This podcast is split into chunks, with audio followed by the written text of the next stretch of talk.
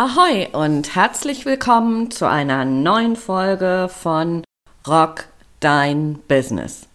Mehr Kunden, mehr Umsatz und einfach mehr Zeit für dich. Mein Name ist Andrea Weiß und ich freue mich, dass du heute wieder an Bord bist. Heute möchte ich dich inspirieren, warum du eine Vision und einen Plan brauchst.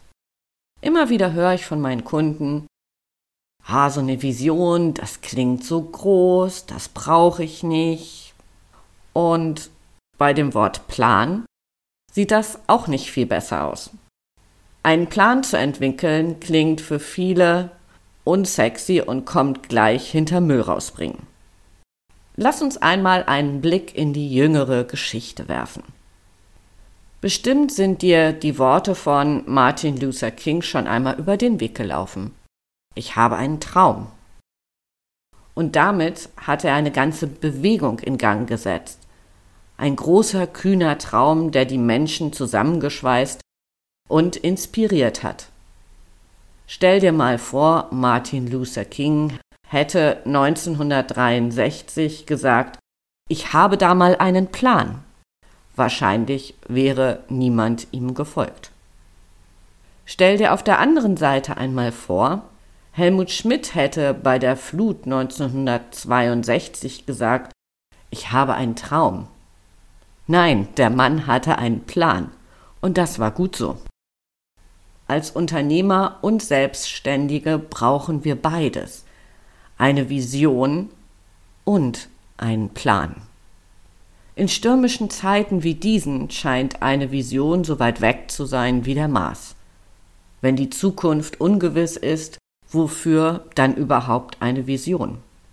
Die Antwort ist ganz einfach, weil sie dir Kraft gibt.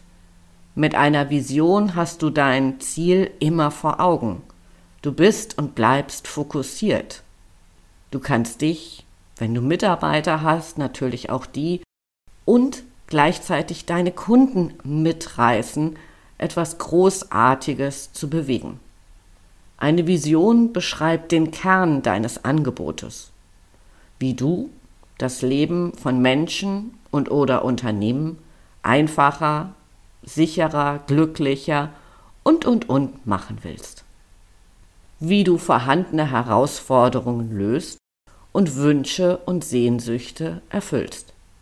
Und das ist die Grundlage für ein nachhaltiges Business, das schnelllebige Trends überdauert deine Vision und wie du damit die Welt verändern wirst. Vielleicht nicht die ganze Welt, vielleicht nur das Leben der Menschen im Kleinen, aber auch das ist so unfassbar wertvoll. Lass mich das nochmal an zwei Beispielen festmachen. Mein erstes Beispiel ist Google. Ja, du könntest jetzt denken, ja, die sind ja so groß, hm, die sind heute groß, aber irgendwann haben sie auch mal klein angefangen. Und die Vision von Google war, die Informationen der Welt zu organisieren und für alle zu jeder Zeit zugänglich und nutzbar zu machen. Der Kern der Vision also, Informationen zur Verfügung zu stellen. Google ist also im Informationsbusiness. Wie machen Sie die Welt einfacher? Du musst nicht erst in eine Bibliothek gehen, in einen Zeitschriftenladen oder wo auch immer hin.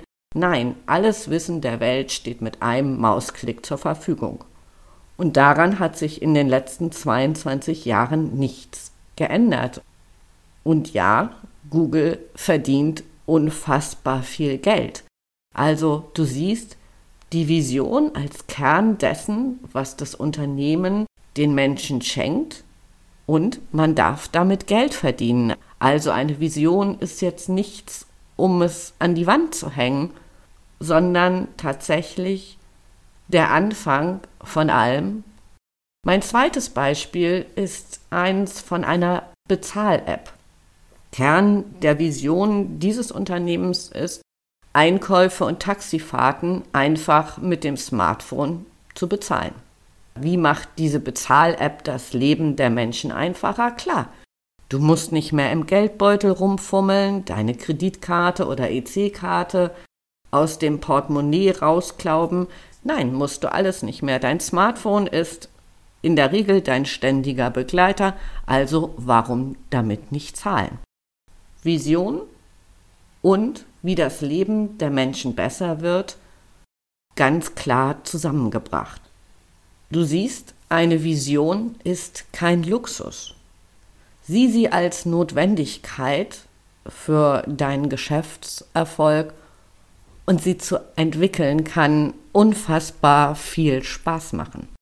Nimm dir einfach einen Moment Zeit, mach dir Gedanken, was ist deine Vision? Wie willst du mit deinem Unternehmen das Leben von Menschen positiv verändern? Okay, eine Vision macht am Anfang noch nicht satt und zahlt auch nicht die Miete. Deswegen kommt jetzt der Plan ins Spiel. Und dazu braucht es noch ein klein bisschen Vorbereitung. Für wen genau ist dein Angebot gemacht?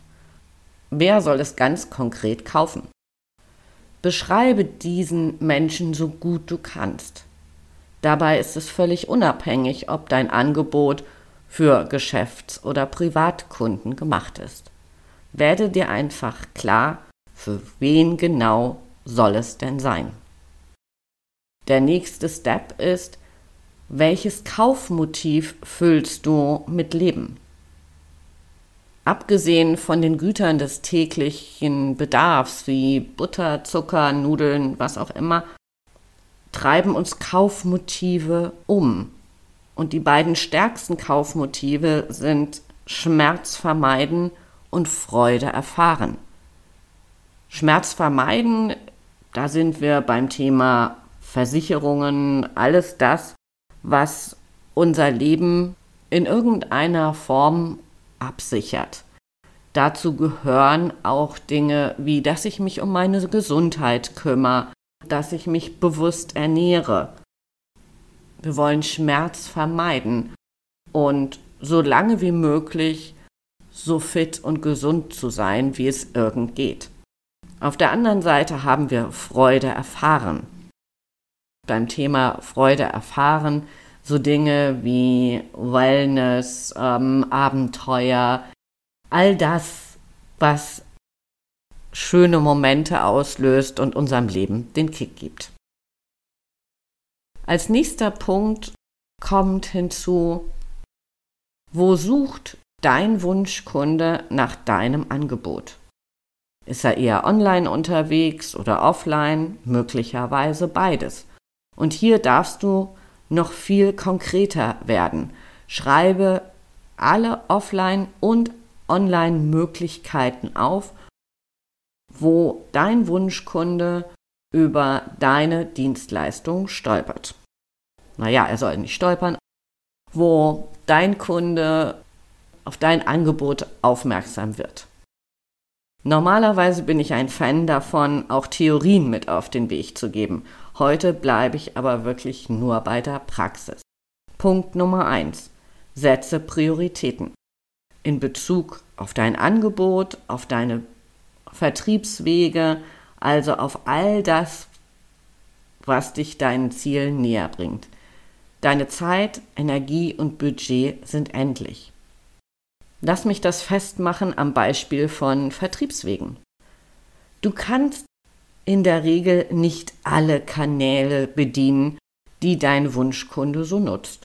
Also kristallisiere die heraus, die am erfolgversprechendsten sind und konzentriere dich darauf. Also bündel deine Kräfte und natürlich dein Budget. Punkt Nummer zwei. Ziele festlegen. Werde auch hier so konkret wie möglich. Was willst du tun? Willst du 10 oder 50 Neukunden gewinnen? Möglicherweise 10 alte Kunden reaktivieren, den Umsatz um 10% steigern oder wahlweise auch in einer konkreten Zahl ausgedrückt, nämlich um 20.000 Euro steigern. Also wähle ganz konkret aus, was willst du erreichen, wie viele Neukunden willst du haben, wie viel Umsatz willst du damit machen und natürlich auch in welcher Zeit. Plane als nächstes deine Doings. Also die ganz konkreten Schritte und die zeitliche Abfolge. Wähle die Kanäle aus, überlege, welche Aktionen du auf den Kanälen starten musst, um tatsächlich deine Ziele zu erreichen und wie du das zeitlich organisieren willst, also die zeitliche Abfolge. Als letzter Punkt kommt die Kontrolle. Wenn du nachschaust, was ist gut gelaufen, was ist weniger gut gelaufen, kannst du daraus lernen und kontinuierlich besser werden. Lass mich also nochmal zusammenfassen. Deine Vision ist das große Ganze. Warum es dein Unternehmen überhaupt gibt und wie du das Leben von Menschen und Unternehmen besser machst. Dein Plan ist der Weg zu deinen Zielen. Wenn du in der Vergangenheit möglicherweise weder eine Vision noch einen Plan hattest oder dich auf Dinge konzentriert hast, die dringend, aber nicht wirklich wichtig waren, dann ist jetzt ein guter Moment, um mit beidem zu starten. Und noch ein letzter Punkt zum Schluss. Es muss nicht perfekt sein. Löse dich von dem Gedanken der Perfektion. Viel entscheidender ist, dass du loslegst und die Welt an deinem Angebot teilhaben lässt. Wenn dir gerade der Kopf schwirrt und du einen Scout brauchst, nimm gerne Kontakt mit mir auf. Für heute sage ich Tschüss von der Elbe und pass gut auf dich auf. Deine Andrea.